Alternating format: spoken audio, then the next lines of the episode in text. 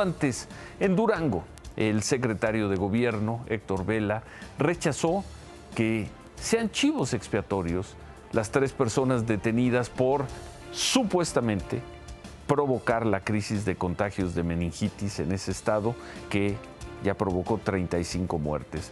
Las autoridades defienden esas detenciones, pero los familiares de las víctimas tienen, tienen dudas.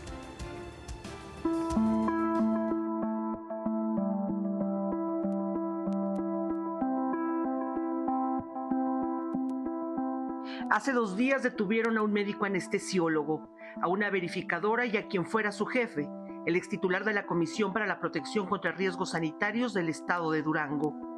Los tres, acusados de ser los presuntos responsables de la crisis sanitaria en Durango por la meningitis micótica, que ha causado 35 muertes.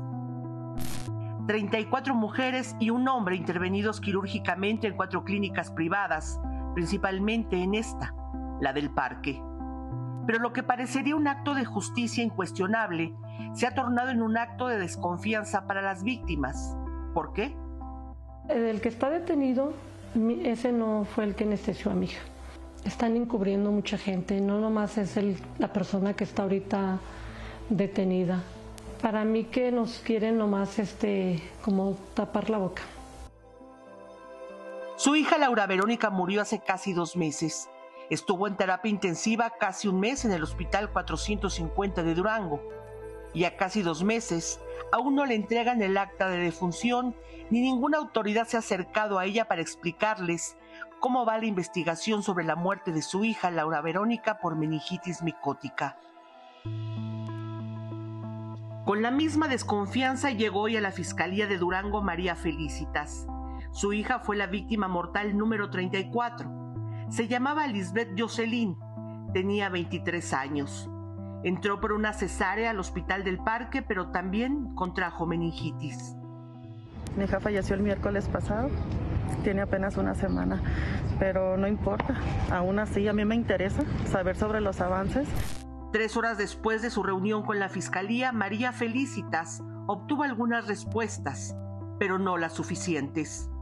Nos dieron sobre el anestesiólogo que tienen debidamente sustentado su, su responsabilidad sobre los casos que aunque no fue el anestesiólogo de mi hija, pues tiene responsabilidad en otros seis expedientes. Él transportaba su propio medicamento, este no cumplió con las normas, entonces eso pues ahí lo tiene responsable.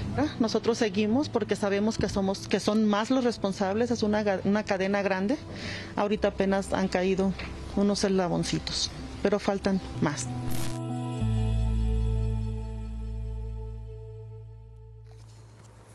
Muchas dudas, en especial por lo que ha pasado con estos anestesiólogos.